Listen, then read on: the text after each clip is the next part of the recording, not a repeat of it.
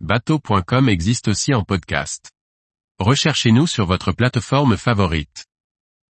Marc Lombard, disparition d'un architecte naval aussi discret que talentueux. Par Briag Merlet. Avec le décès de Marc Lombard le 18 septembre 2023, l'architecture navale française perd l'un de ses grands noms des 30 dernières années. Retour sur le parcours d'un professionnel reconnu, tant dans la course au large que dans la plaisance, pour ses qualités techniques, mais aussi humaines. Alors qu'à La Rochelle s'apprête à ouvrir le Grand Pavois, le port charentais découvre la triste nouvelle du décès de l'un de ses grands noms du nautisme. L'architecte naval Marc Lombard est décédé des suites d'une maladie le 18 septembre 2023, à l'âge de 64 ans.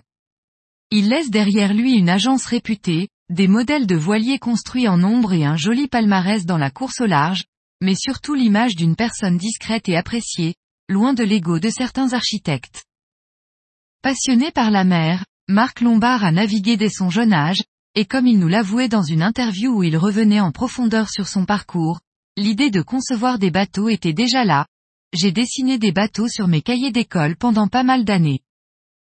Après un détour par le chantier naval Hervé à La Rochelle, il rejoint l'école britannique d'architecture navale de Southampton, où il se diplôme en 1981. En parallèle, il convoie des bateaux, et rencontre notamment Mike Birch, qui l'emmènera découvrir le chantier de Walter Green, l'architecte du célèbre trimaran jaune sur lequel le skipper a remporté la première route du Rhum. Un stage chez ce dernier, aux côtés de personnes comme Alvar Mabir et Jean-François de Prémorel, achève la formation de Marc Lombard, qui crée son cabinet en 1982. Dans les années 1980, Marc Lombard participe à la vague des grands multicoques de course, dont il signe quelques bateaux réputés, comme le trimaran Kerkadelac, un 70 pieds à foil. Il est ensuite contacté par Philippe Gentot pour le 60 pieds Crédit Agricole 2, destiné au premier Vendée Globe. Ce sera le premier d'une série d'IMOCA, dont le plus célèbre est probablement le pingouin de Catherine Chabot, qui a bouclé sept tours du monde. La rencontre avec Philippe Gentot marque aussi l'entrée dans la plaisance, chez Privilège Marine. Marc Lombard est aussi associé à la naissance de RM Yacht en 1992, alors sous le nom de Yes, une expérience dont il avouait une certaine fierté, dans un entretien à bateau.com, soulignant l'enjeu technique. La liste des bateaux sortis de l'agence de Marc Lombard est longue.